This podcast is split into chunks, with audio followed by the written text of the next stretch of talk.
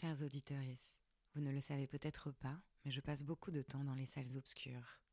Et le dernier film qui m'a marqué, c'est Rosalie, réalisé par Stéphanie Di Giusto, qui sort le 10 avril au cinéma. Rosalie est une femme hors du commun. Elle a une barbe et des poils. Son destin questionne le genre, dans la France puritaine de la fin du XIXe siècle. Faisant fi du regard des autres, elle décide de faire de sa différence une force. Si ce film m'a plu, c'est qu'il montre l'émancipation d'une femme grâce à son corps. Elle s'offre la liberté d'être elle-même, elle transgresse. Et vous savez à quel point nous avons besoin de ces récits pour peupler nos imaginaires. Ce film, c'est aussi l'histoire d'un amour entre Rosalie, interprétée par l'exceptionnelle Nadia Tereskevich, et Abel, incarné par le génial Benoît Magimel. Un amour tortueux qui s'écrit à deux, qui montre la naissance du désir et comment il se construit. Vous pouvez retrouver le film dès le 10 avril dans toutes les salles obscures pour découvrir le destin hors du commun de Rosalie. Et d'ici là, je vous ai préparé une interview exclusive de la réalisatrice que j'ai eu le plaisir de rencontrer. Alors courez vite voir le film Rosalie à partir du 10 avril, exclusivement au cinéma.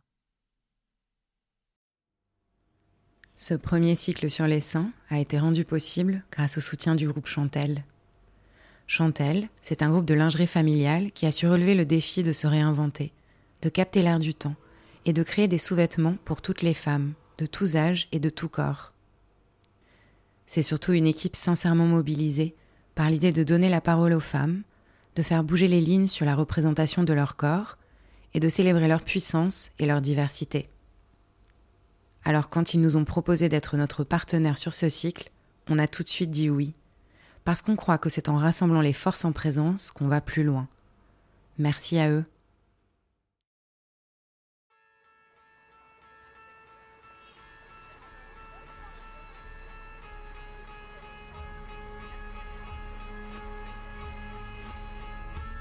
Jamais tout à fait le même, nos corps de femmes changent au cours des cycles, au cours de la vie.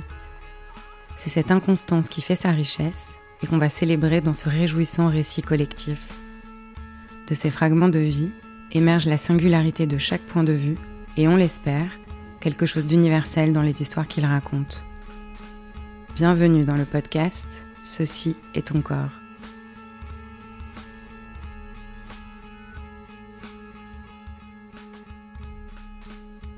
On continue notre cycle autour des seins et aujourd'hui c'est Constance, 60 ans, qui nous parle de sa relation avec eux. Son récit démarre sur fond de libération sexuelle et va nous permettre d'aborder différents sujets, tels que les injonctions à ce que serait un corps de femme conforme dans l'espace public, le cancer du sein et les violences médicales. Mais c'est avant tout le récit d'une femme libre et fière de son corps, quel qu'il soit. On l'écoute.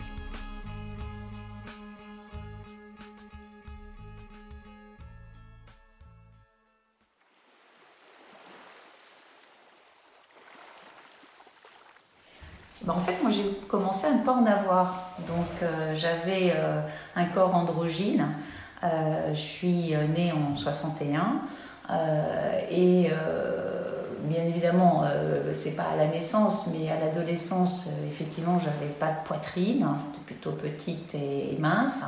Et mon modèle à moi, de petite jeune fille, c'est plutôt le modèle de, de, Jane Birkin. Donc, le fait de ne pas avoir de poitrine, n'était pas du tout un, point d'achoppement pour moi.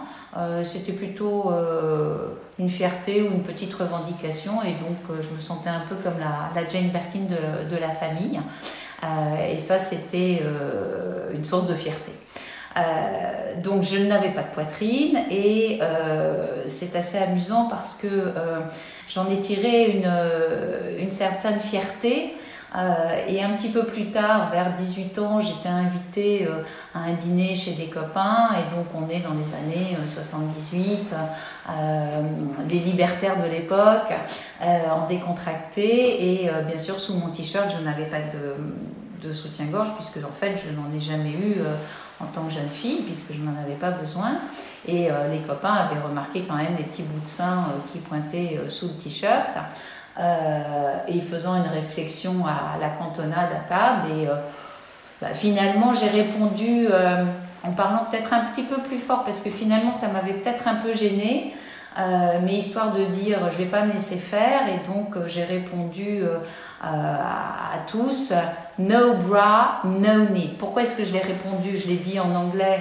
Bah, très certainement, je pense, pas pour me targuer que je parlais anglais, mais peut-être que j'avais une petite gêne d'une certaine manière et qu'en disant en anglais, ça allait faire rigoler la tablée et que ça ferait passer la chose. Mais donc effectivement, pas de soutien-gorge, pas de poitrine, ce corps androgyne qui euh, me convenait très bien parce que euh, une liberté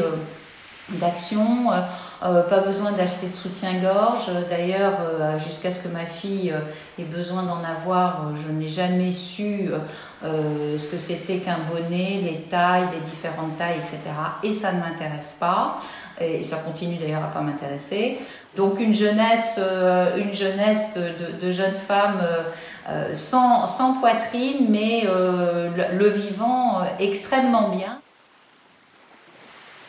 Au demeurant, vers l'âge de 16 ans, grand événement familial, puisque c'était les 60 ans de mariage de mes grands-parents. Et on m'avait acheté une robe que j'aimais pas du tout, mais c'est pas grave, j'avais pas encore voix au chapitre à l'époque, un peu en dentelle. Et donc on voyait au travers de cette robe en dentelle. Et euh, ma mère me dit, ma chérie, euh, c'est peut-être un peu gênant pour les autres personnes, il faudrait qu'on aille t'acheter un soutien-gorge. Donc je n'en avais encore jamais eu. Permettez-moi une digression sur l'expression c'est peut-être un peu gênant pour les autres personnes. Bon là, nous sommes dans les années 70 et on voyait visiblement un peu au travers de la robe. Mais ça me fait quand même penser aux récents événements de septembre 2020. Pour le magazine Marianne, l'Institut de sondage IFOP avait demandé à 2000 Français s'ils cautionnaient ou non le port de certains vêtements au lycée. 66% des répondants indiquaient alors vouloir interdire le no bra, à savoir un haut sans soutien-gorge au travers duquel la pointe des tétons est visible. Ce sondage faisait suite au mouvement lancé sur les réseaux sociaux sous le hashtag lundi 14 septembre. Il incitait les élèves à s'habiller de manière indécente au collège et au lycée pour dénoncer des règlements sexistes sur les tenues vestimentaires. Jean-Michel Blanquer, ministre de l'Éducation nationale, avait alors affirmé que les élèves devaient venir dans leur établissement habillés d'une façon républicaine. Dans la newsletter féministe Les Glorieuses, Rebecca Amselem expliquait de quoi il retournait vraiment. Ce sont les garçons qui peuvent avoir un comportement répréhensible, comme du harcèlement, des violences sexistes, voire sexuelles, mais ce sont les vêtements des filles qui sont mis au centre du débat. Elle l'explique, cette inversion de la culpabilité, c'est le principe même de ce qu'on appelle la culture du viol. Cette culture, elle regroupe tous les stéréotypes qu'on a sur le viol, sur les violeurs et sur les victimes. C'est par exemple d'affirmer que les hommes ont des besoins irrépressibles et que les victimes l'auraient cherché, qu'on parle d'habillement, de consommation, de substances ou de comportement. À l'heure où j'enregistre cet épisode, une question secoue Twitter et Instagram qui suppriment des publications et suspendent des comptes à tour de bras. Cette question, c'est comment fait-on pour que les hommes arrêtent de violer? Parce qu'aujourd'hui, en France, il y a encore une femme sur douze qui est victime de viol, un enfant sur cinq de violences sexuelles et un Français sur dix d'inceste. Et si évidemment tous les hommes ne violent pas, neuf violeurs sur dix sont des hommes. D'où la nécessité d'avoir ce débat tous ensemble.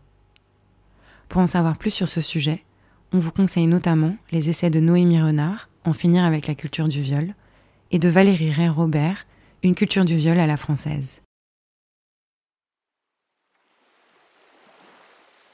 Et nous allons au Beau Marché qui ne représente pas du tout le Bon Marché d'aujourd'hui, qui est encore très euh, façon euh, euh, au bonheur des dames, avec des petites échoppes et des vieilles rombières. Et on commence à regarder plein de stands. Bien sûr, je remplissais pas les soutiens-gorge, donc je commence un peu à trouver que c'est fatigant et énervant. Et tout d'un coup, ma mère se souvient des soutiens-gorge Tinform de son époque. Et effectivement, cette marque existait encore. Et donc, on arrive au stand et on se fait face à une dame qui avait une poitrine de nourrice euh, je commence à essayer un ou deux, ça ne marche pas. Et elle me regarde, elle me dit, mais euh, de toute façon, euh, mademoiselle, avec ce que vous avez, il faut mettre des faux seins. et je l'ai regardé et je lui ai dit, je préfère être comme je suis que comme vous êtes. Maman, on s'en va et on s'en fout du soutien-gorge. Voilà. Donc là, je pense que j'ai commencé à avoir une petite réaction contre. Euh, qui a valu aussi un peu plus tard le no need, no bra et ce côté euh, je le revendique et euh, je, suis, je suis au naturel. Et puis ensuite, mes, seins, mes seins ont évolué puisque bah, j'ai eu la chance d'avoir des enfants et donc mes grossesses m'ont permis d'avoir de, la poitrine qui arrive. Alors est-ce que j'étais heureuse d'avoir de la poitrine? Euh, pas plus que ça, parce qu'effectivement, euh, pour dormir sur le ventre, c'est plus pratique quand on n'en a pas. Euh, quand ma poitrine a fortement grossi avec la grossesse, je n'ai pas du tout trouvé que c'était joli. J'ai trouvé que c'était encombrant et que c'était pas mon corps. Mais bon, L'attrait de l'enfant était plus important, donc euh, je me suis habituée à acheter des soutiens-gorge sans jamais savoir euh, ni la taille ni le bonnet, et sans jamais les essayer, et sans jamais aller ni chez Simone Perel ou autre truc, donc euh, vive Monoprix. Et donc là, j'ai vécu une vie, on va dire, assez, assez normale d'une femme qui n'est pas palpitée par ses seins. J'ai la chance d'avoir un mari qui non plus, c'est pas, c'est pas un point euh, crucial. Et d'ailleurs, euh, c'est drôle parce que ma relation avec les seins, donc les enfants sont nés, euh, et j'ai des bouts de seins qui sont rentrés, donc je ne peux pas allaiter. Et là encore, pardon, je suis d'une génération un peu différente de celle d'aujourd'hui. C'était pas aussi évident d'allaiter, tout le monde n'allaitait pas. Euh, et donc je ne me suis pas sentie euh, comme euh, une mauvaise mère de ne pas allaiter. Physiquement je ne pouvais pas, mais de toute façon, moi j'avais pas envie, puisqu'encore une fois, pour moi, le sein est un truc, mais c'est pas pas une partie de moi qui m'intéresse. Moi j'aime le visage, j'aime les yeux, j'aime le sourire, j'aime les expressions dans, dans, la gestuelle. La poitrine, ça m'intéresse pas du tout. Et donc, je n'ai pas allaité mon premier, mais ça n'a pas posé de problème. Et là, mon numéro 2, ma fille, euh, je me suis dit qu'il fallait que j'aille suivre un, cours de grossesse quand même, histoire de voir, parce que j'avais jamais fait ça pour le premier. Et j'ai été la seule euh, future maman à lever le doigt pour dire que euh, je n'allais pas allaiter. Et là, alors une vindicte des regards absolument épouvantables autour de moi, ce qui fait que je n'ai fait qu'une séance de grossesse. Euh, et je me suis dit, c'est tous des cons, chacun vit sa vie et moi je vis la mienne. Et je n'ai pas de compte à rendre vis-à-vis de euh, euh, pourquoi j'allais, pourquoi j'aime la poitrine, pourquoi j'aime pas la poitrine. C'est ma vie, c'est mon histoire. Donc, encore une fois, grâce aux grossesses, euh, j'ai de la poitrine, une petite poitrine, donc qui peut toujours me permettre, malgré mon âge, de ne pas mettre de soutien-gorge, mais bon, j'ai un corps un petit peu plus féminin. Et puis, euh, l'histoire a évolué euh, d'une façon pas, pas, très satisfaisante, mais c'est peut-être mes seins qui se sont vengés de moi.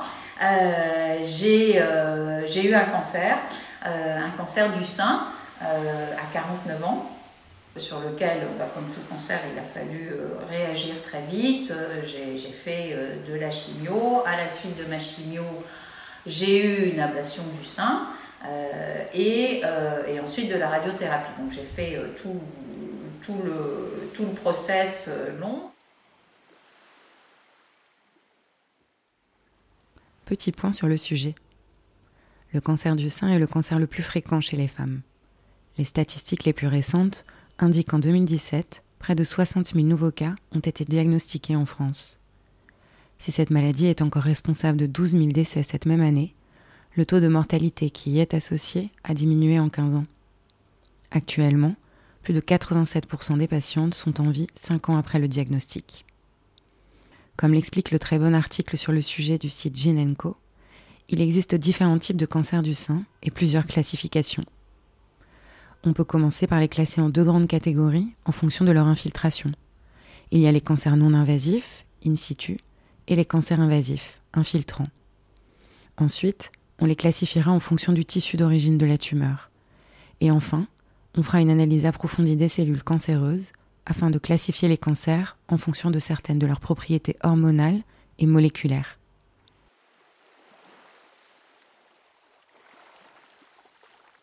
Quand on m'a enlevé mon sein, ça ne m'a pas vraiment gêné. Euh, ce qui me gênait plutôt, c'était de me dire, euh, pendant la période de, cicatrisation, est-ce que ça va pas être monstrueux? Et euh, j'ai eu la chance d'avoir une opération où les gens ont respecté mon corps. Donc j'ai effectivement une énorme cicatrice euh, qui, barre mon, côté droit, mais qui est absolument nickel. Donc en fait, je me retrouve d'un côté comme quand j'étais euh, toute jeune, et de l'autre euh, en, femme, en mère de famille. Donc j'ai une poitrine d'un côté et pas de l'autre. La question s'était posée de la reconstruction. Et c'est vrai que quand ils m'ont dit bah, il faut faire l'ablation, etc., est-ce que vous allez vous faire reconstruire? Bah, Je dirais qu'un peu euh, logiquement, euh, comme, euh, comme ce qu'on entend autour de soi, je vous répondu bah, oui, bien sûr, je vais me faire reconstruire. je ne m'étais pas vraiment posé la question.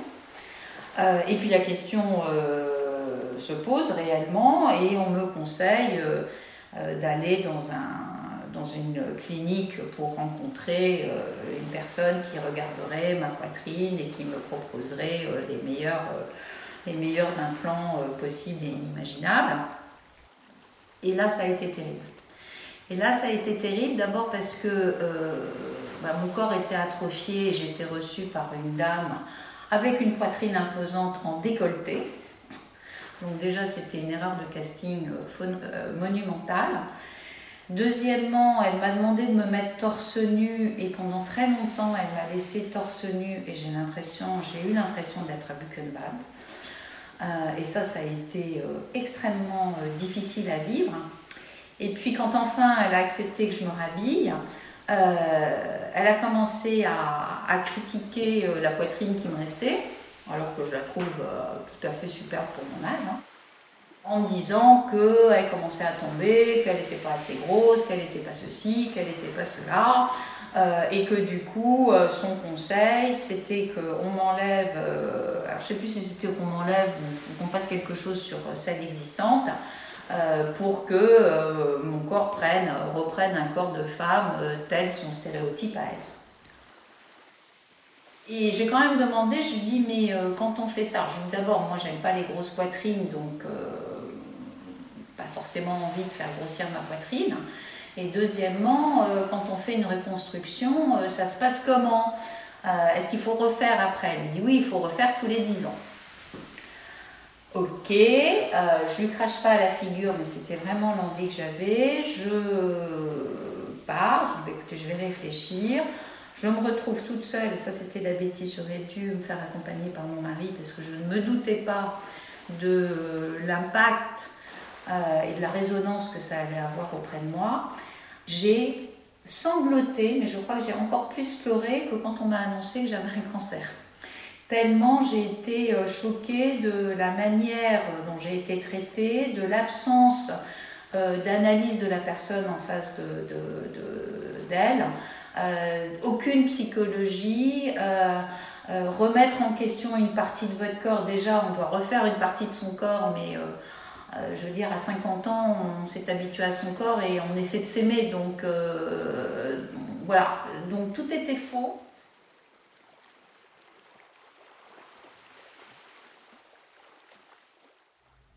Cet épisode me permet d'attirer votre attention sur la notion de consentement et plus largement sur les bonnes ou mauvaises pratiques médicales et gynécologiques. Martin Vinclair y dédie un chapitre dans son essai C'est mon corps, qui est une véritable Bible sur toutes les questions que vous pourriez vous poser en tant que femme. Il y explique, je cite, que dans le Code de la santé publique, le consentement est un texte réglementaire que tout médecin devrait respecter scrupuleusement et qui énonce clairement que faire appel à un médecin n'équivaut pas à se soumettre passivement et sans discussion à ses opinions, ses humeurs, ses gestes ou ses décisions. Un médecin ou professionnel de santé n'a pas à commenter votre aspect, ni pour vous dénigrer, ni pour vous complimenter. Ce n'est pas seulement déplacé, c'est du harcèlement sexuel, tout comme un homme qui siffle une femme dans la rue ou se frotte contre elle dans le métro. Sa profession ne lui donne aucunement le droit de se comporter ainsi. Votre corps vous appartient et il n'est pas destiné à recevoir les appréciations des médecins.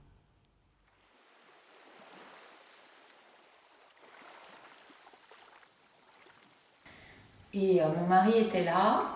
Il m'a dit comment ça s'est passé? je vais sangloter et je lui ai dit écoute, si tu en es d'accord, je me fais pas reconstruire. maintenant, c'est bien sûr, ça c'est mon idée, mais je veux t'en parler.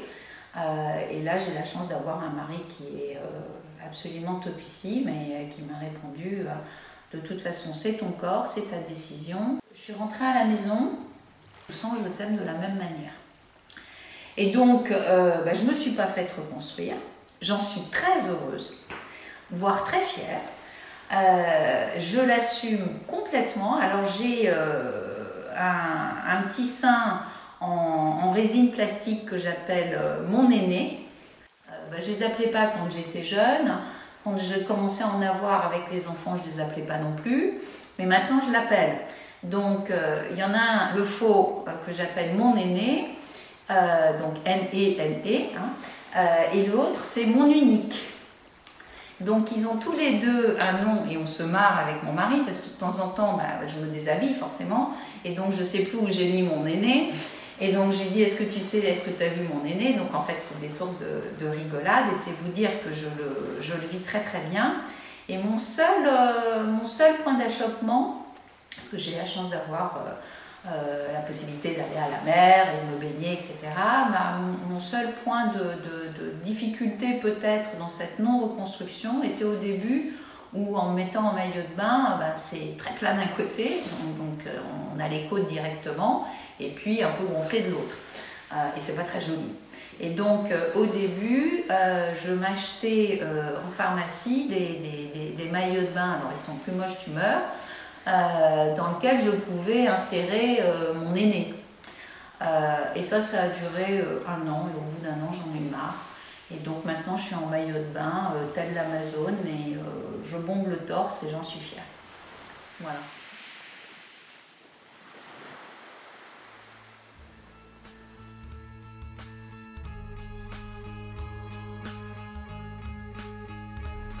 Merci à Constance pour son témoignage. Si ça vous a touché, ému et donné de la force comme c'était le cas pour nous, n'hésitez pas à partager ce podcast. Faites-le résonner.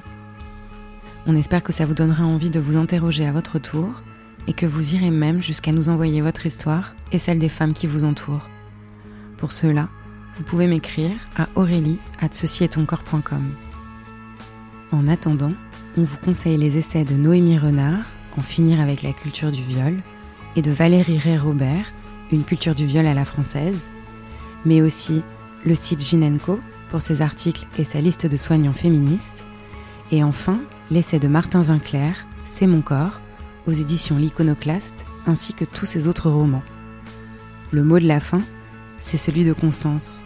No bra, no needs. À très vite.